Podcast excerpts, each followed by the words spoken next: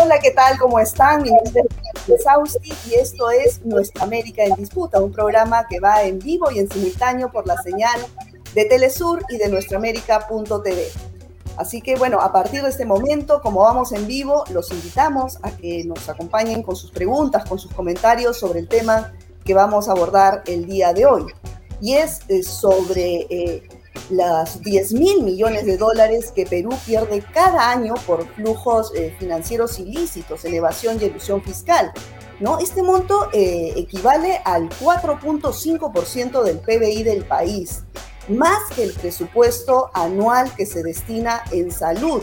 Imagínense en estos momentos de pandemia cuánto se hubiese podido invertir en infraestructura, en, contratar más médicos para combatir la COVID-19. Bueno, esto no se ha podido hacer justamente por las eh, personas y empresas evasoras que no actuaron conforme a ley. Son 10 mil millones de dólares que se pierden año a año. Esto es eh, parte de em, eh, lo que se ha podido encontrar en la investigación realizada por eh, Rodolfo Bejarano, él es economista de la TINDAD y em, la información, la investigación se llama manejo, perdón, se llama flujos financieros ilícitos en Perú e impacto en los derechos humanos. Con él vamos a conversar y también con el economista ecuatoriano James Mencías, quien también ha publicado una investigación eh, relacionada al manejo de la deuda en Perú, reglas fiscales, derechos y desarrollo humano. Estamos eh, con ambos economistas que nos acompañan el día de hoy. Les damos la bienvenida. Muchas gracias por estar aquí en Nuestra América en Disputa. ¿Qué tal, Verónica? Muchas gracias. Sí, Rodo, eh, empezamos contigo. ¿Cómo llegas a determinar eh, que son 10 mil millones de dólares al año los que salen en flujos financieros ilícitos del Perú?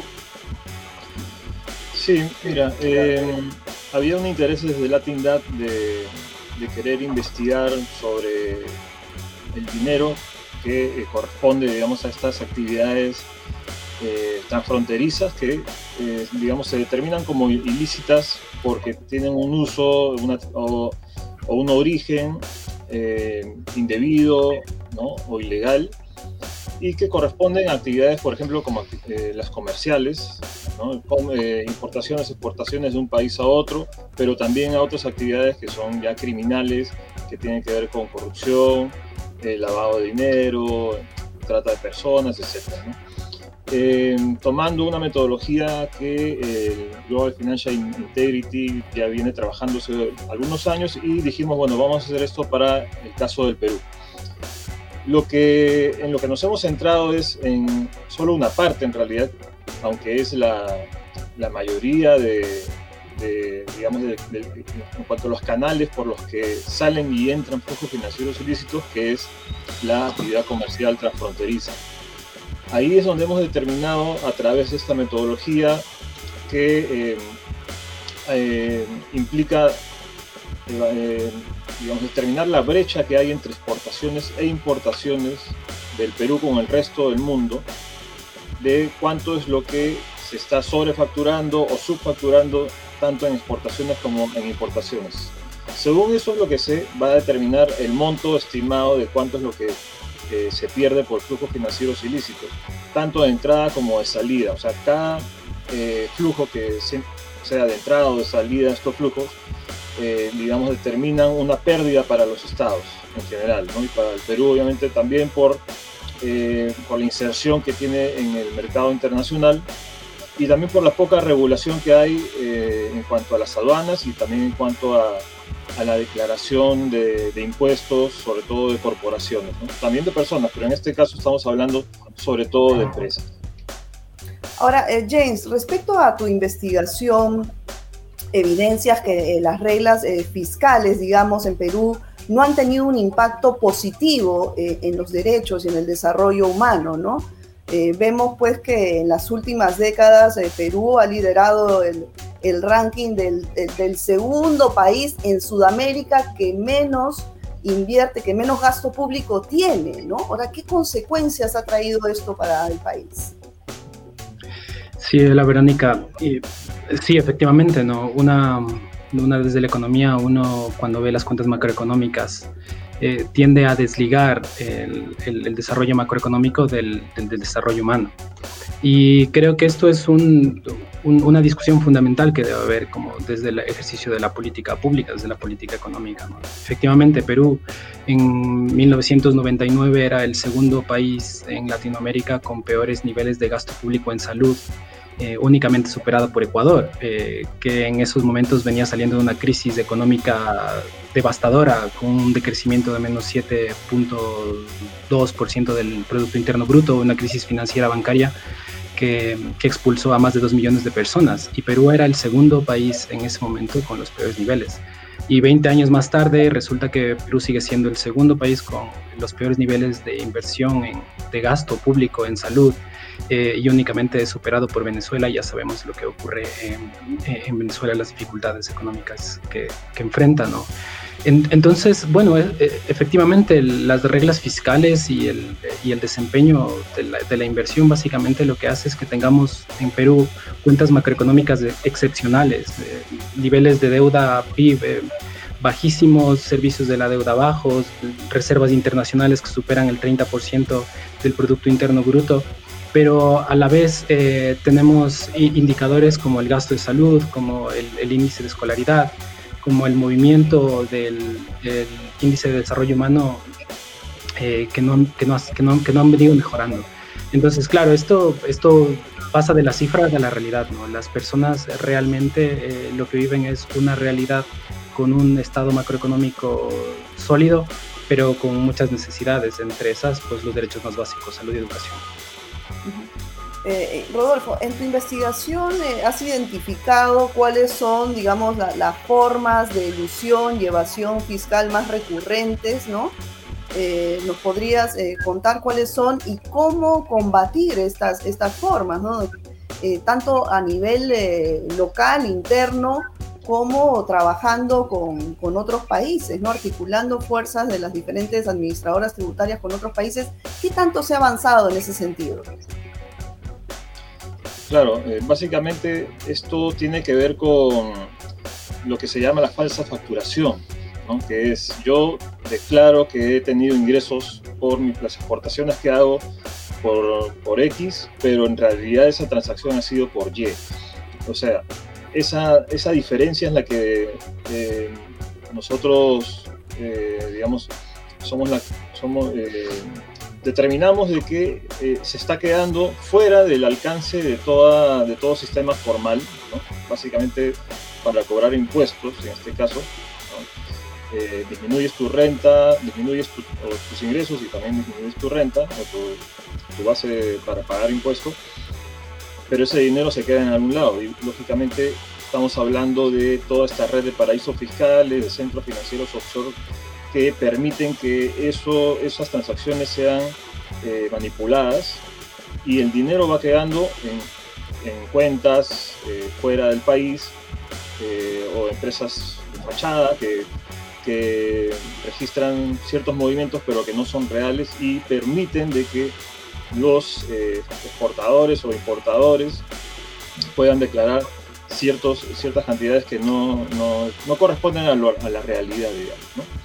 Entonces ahí es donde eh, decimos, bueno, esto afecta a las arcas fiscales del país, del mismo modo como en el caso del manejo fiscal hay una afectación a los derechos de las personas, a, la posibilidad de, que el Estado pueda gastar en, en, lo que tiene que ver con servicios básicos, por ejemplo, o inversiones.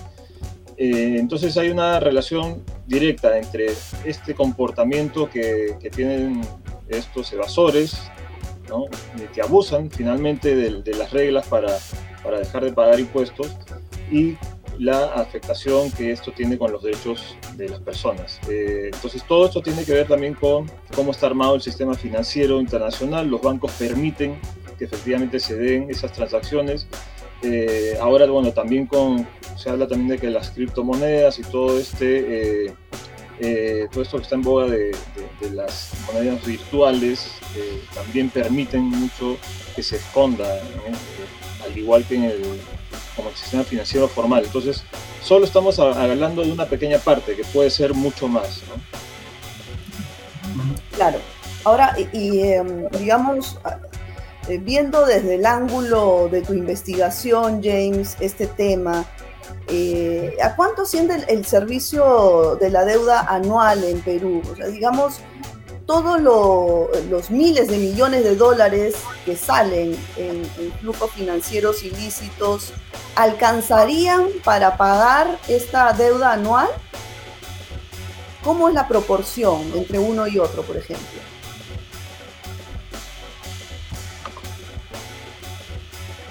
Es lo que se ha venido trabajando desde, desde la Tindad y desde lo, que hemos trabajado con, por nuestro lado, ¿no? tanto Rodolfo como yo en este caso, pues básicamente son como las dos caras de la misma moneda. ¿no? O sea, todo esto tiene que ver con la gestión de los recursos em, del, del país, digamos, ¿no es cierto? De cómo conseguir los recursos que tenemos eh, y que estamos perdiendo a través de los flujos financieros ilícitos de elevación, la falsa facturación. Em, pero también el, el, tema de cómo vamos gestionando los recursos que tenemos y dentro de eso está el servicio de la deuda, como tú bien mencionas, Verónica. El servicio de la deuda es 1.9% del PIB. Y claro, o sea, es, ya, ya, lo, ya lo dijimos al inicio, ¿no? Lo que se pierde en flujos financieros ilícitos es más de lo que se invierte en salud y en educación, y solo para dimensionar esto.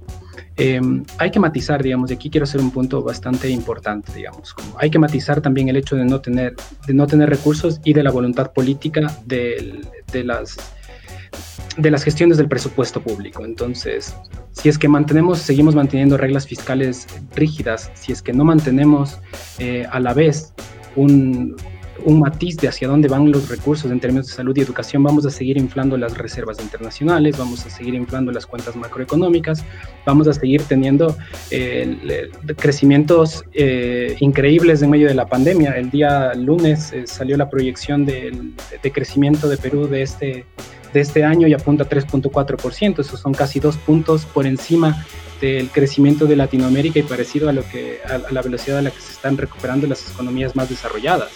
Entonces, aquí la enseñanza, un poco, digamos, el mensaje del, trabajo que nosotros hemos hecho es básicamente que los recursos no necesariamente eh, tienen que inflar las cuentas macroeconómicas, recuperar de donde tenemos, donde estamos perdiendo, pero el matiz aquí es que el gasto, la inversión vaya hacia los hacia donde tiene que ir y no específicamente a las reservas internacionales que sirven para garantizar principalmente pago de deuda externa. Claro, claro.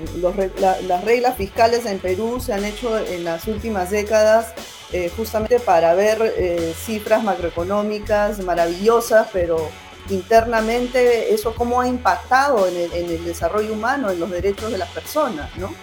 Somos, eh, digamos que los, últimos en, invertir en sector educación, en sector salud, en infraestructura.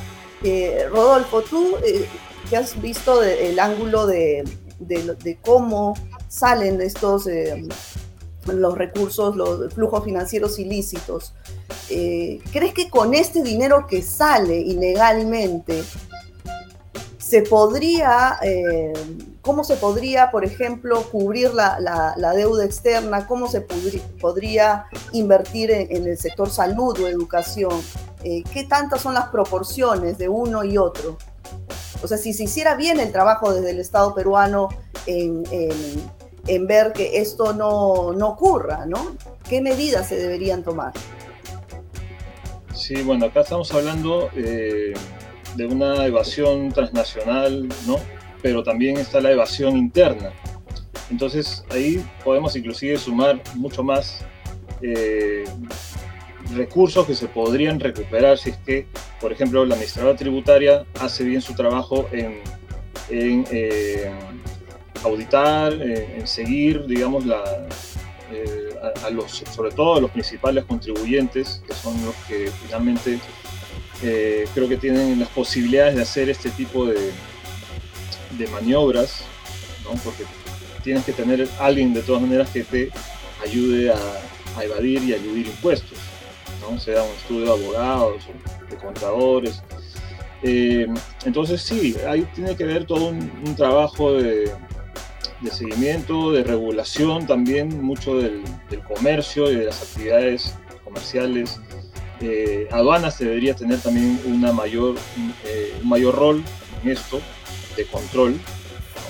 Aduanas es parte de la SUNAT en el caso del Perú, entonces la SUNAT tiene, digamos, está a cargo estaría a cargo de todo esto. Eh, pero no se podría hacer de manera solitaria. Esto tiene que hacerlo también con las otras SUNATs en otros países, intercambiar información, que es básicamente parte de todo el paquete de medidas que nosotros siempre eh, proponemos para luchar contra este flagelo que tiene que ver con la transparencia financiera y corporativa. Uno es intercambiar información sobre los contribuyentes, ¿no? tanto del país eh, con el que se está comerciando, pero también con otros países donde puedan haber cuentas financieras. ¿no? Eh, pero se está haciendo eso, o sea, ya se viene haciendo hace unos años, pero por lo menos en teoría, ¿no? O sea, ¿está, el marco normativo ya de eso? Sí, la SUNAT, o sea, el Perú es parte de, eh, de estos foros que son internacionales que establecen una, por lo menos el compromiso de intercambiar información y brindar la información de las cuentas, por ejemplo, de personas y empresas del Perú a otros países, pero a cambio esos países tienen que también dar esa información. Eso recién se está dando hace un año, un par de años. Eh, según la SUNAT hay resultados que, que, digamos, nos dice que están yendo por el buen camino pero habría que ver... ¿Con qué países, ¿con qué países, por ejemplo, se viene dando esto? ¿Cuáles son los eh, países, digamos, que, que, están colaborando en ese sentido? No recuerdo ahorita el listado de países, eh, pero son varios, porque digamos, se van sumando a estas iniciativas. ¿no? Eh, pero nosotros, por ejemplo, creemos que nos interesaría mucho más de que existan, exista información, por ejemplo, de, de, de los que son considerados paraísos fiscales o guaridas fiscales. ¿no?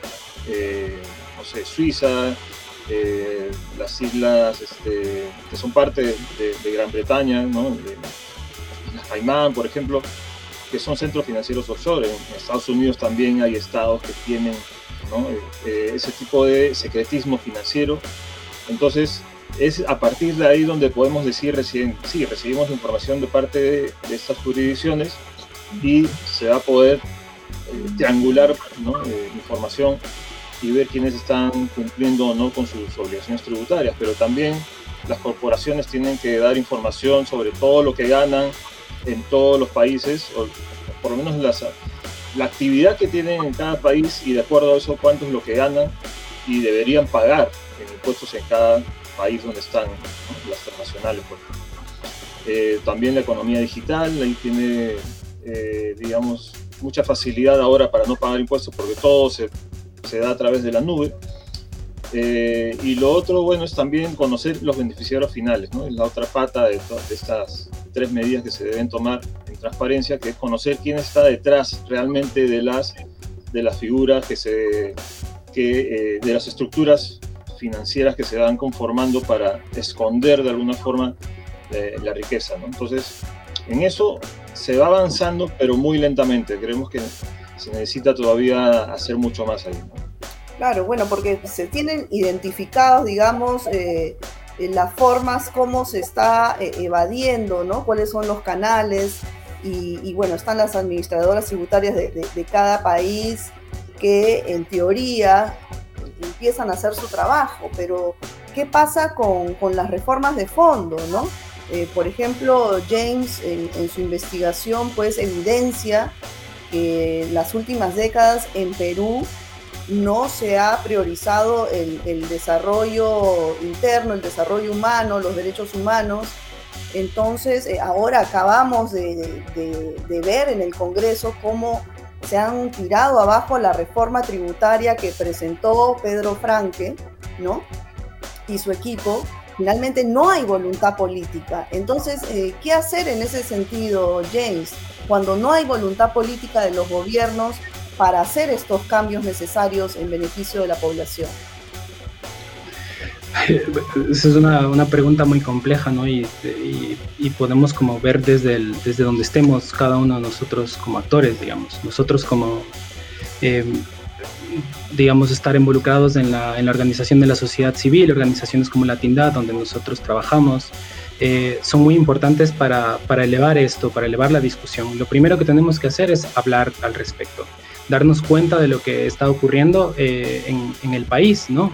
Y, y, darnos cuenta que cuando decimos, por ejemplo, que en los años en los que el país, eh, Perú, tuvo los, los superávits fiscales más grandes, que fue entre el 2006 y el 2008, antes de la crisis financiera internacional, el gasto en relación al PIB del gobierno central en, en salud era menor que el gasto sumado de todas las personas eh, por su cuenta, digamos, en salud igual, el gasto privado, el gasto de nosotros cuando vamos al médico y tal. O sea, a la final, eh, si es que ponemos las cosas en perspectiva, nosotros nos estamos proveyendo nuestros propios derechos eh, y, el, y es el Estado el que, el, que, el que está, digamos, no está cumpliendo su rol. Entonces es importante, lo primero es saber, lo segundo, demandar, demandar a, los, a, nuestros, a nuestros líderes políticos, a las personas que están en el, poder de mandar y darles herramientas para que puedan tomar decisiones.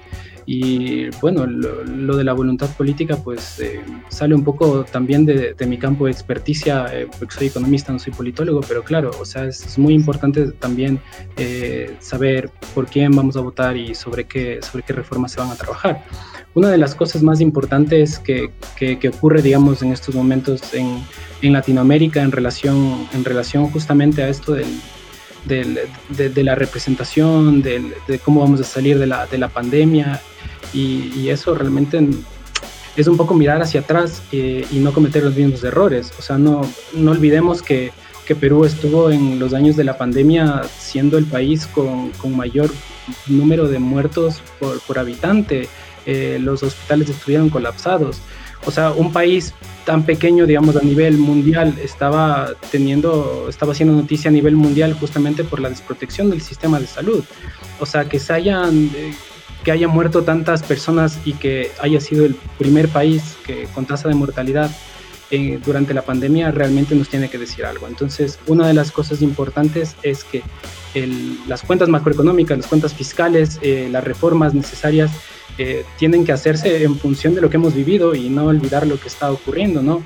Y solo para, para terminar el punto, Verónica, pues, mira, hay, hay, las reformas y las reglas fiscales de Perú van a ser muy difíciles de, de, ser modificadas, ¿no? O sea, vienen desde 1993 con la, con la, con la constitución de digamos, con todo el contexto histórico de la Constitución del 93 de Perú, pero vienen 30 años siendo instauradas. Eh, pero a través de reformas, eh, digamos que, que, los presupuestos públicos tienen que apuntar hacia eso y, darse, y darnos cuenta y demandar a los líderes políticos que las cuentas macroeconómicas eh, felices no tienen que venir acompañados de, de, de, caras de sufrimiento de la gente.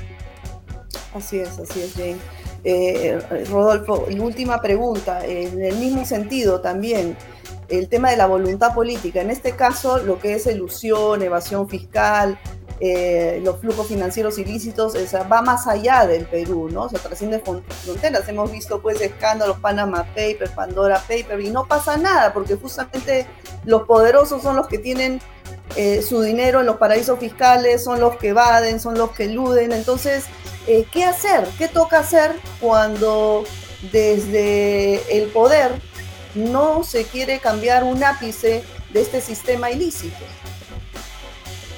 Sí, claro, eh, hay que tomar en cuenta que quien define las reglas de juego son los países poderosos y son los que finalmente eh, también son parte de toda esta, esta red de, guaridas, ¿no? de centros financieros.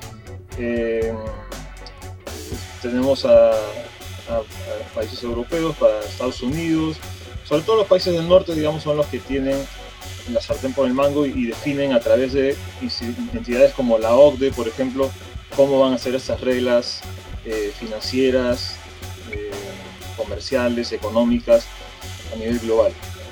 De la mano, por supuesto, con otras entidades, ¿no? el Fondo Monetario, el Banco Mundial, e incluso hasta Naciones Unidas, no tienen tanta influencia que hasta en eso, digamos, hasta en un, foro tan importante como Naciones Unidas y, donde participan todos los países, eh, digamos, también están presentes. Entonces tiene que haber, ciertamente hay un, cambio eh, en el sistema global.